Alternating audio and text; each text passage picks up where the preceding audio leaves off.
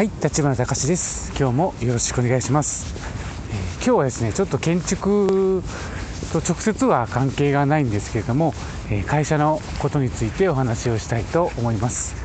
えー、今週はですね、え5年に1回のパソコンの入れ替え作業ということで、え5年のリースが終わった、え会社のパソコンが新しくなりました。やっぱりね、あの大きい違いは、え HDD から SSD に変わったっていうことでしょうかねあの、まあ、スマホとか iPad とかみたいに、えー、起動がとても速く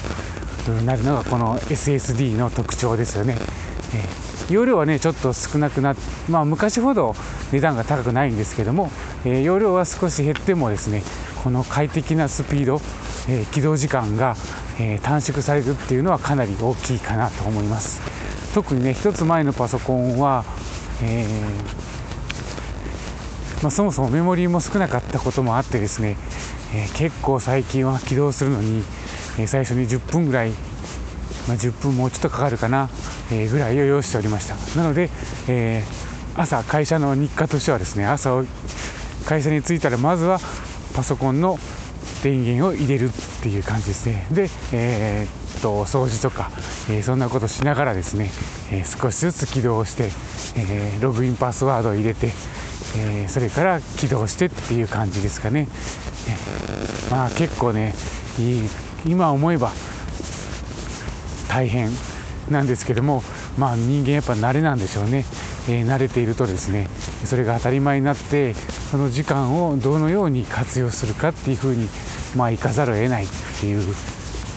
とこでしょうかね実際のところ、なんですけども、えー、昨日ねいよいよ切り替えが終わって、えー、起動がやっぱり早いなというところをもう、えー、肌で感じております。ただね、えー、と今までやってきた、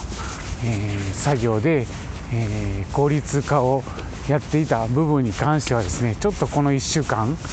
えー、やっぱり新しいパソコンの環境設定っていうのを、え、やるかないとそれぞれの、え、ソフトにですね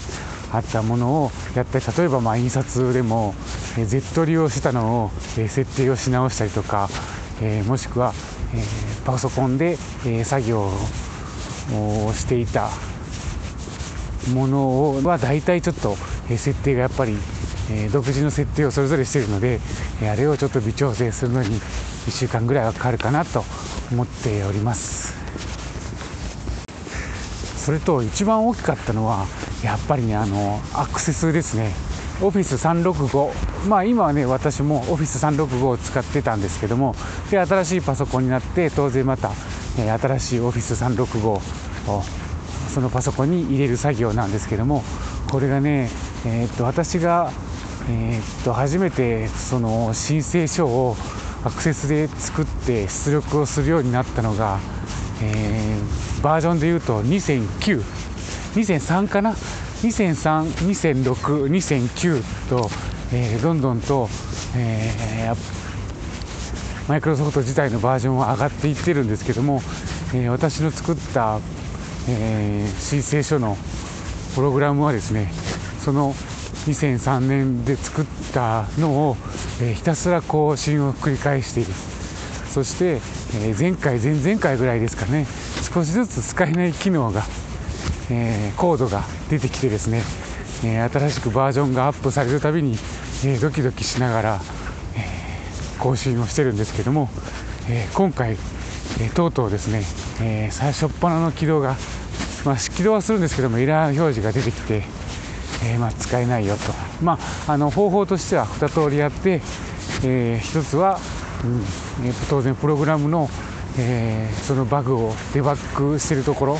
デバッグが表示されているのでそこを、え直す更新をするか、えもしくは、え今ね、えっと私が作ってたところは当然、え32ビットで作ってるんですけども今のパソコンはもうほとんど64ビットでできているので、えー、その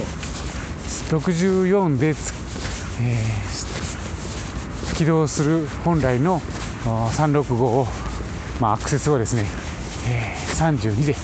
再度入れて使う場合えー、この2つに、えー、選択肢が分かれて、え当然ねあの新しいプログラムを作ることはちょっとできず、え見てもねこれ式が分からないなということで、え急遽32ビットに。でおそらく私が、え去年か一昨年に、え自分だけ先に、えオフィスの365を入れてみて、えどんな状況かなっていうことでやった時もおそらく32ビットでしたんでしょうね、えー、あの今の前のパソコンも32ビットだったので、えー、まあこれしょうがないかなと。ただねこれいつまで使えるかっていうのは非常に難しいところでおそらくおそらくというかまあもう次もう5年後は無理なんだろうなと思いながらそう考えるとあの申請書を、えー、ずっと使い続けるっていうのにはちょっとリスクが高くなってくるなと。ただね一回見積もりをもうね自分で作るにはね、えー、まあ、建築のね言ったら確認審査で入った人間なので、ね、ちょっとね、え、プログラムまでっていうのはちょっと難しいかな。時間的にってはまあ技術的の方が難しいかなっていう感じですかね、うん、なので、えー、またね、え次のことを考えて、えやっていかなきゃいけないなと思っております。過去にもね何度か見積もりを出してもらってたんですけどもまあちょっとやっぱ金額の折り合いが合わず、え、今までずるずると来たんですけども使えなくなってしまったらその金額がどうこうっていうレベルではなくなるので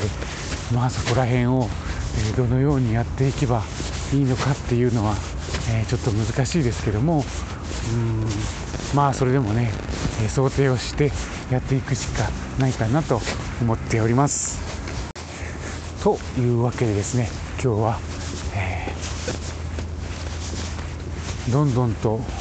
進化されるアプリケーションに対して、えー、どこまで、えー、やっていけるか、えっていうお話でした。はいえ最後まで聞いてくれてありがとうございました。今日も一日お元気で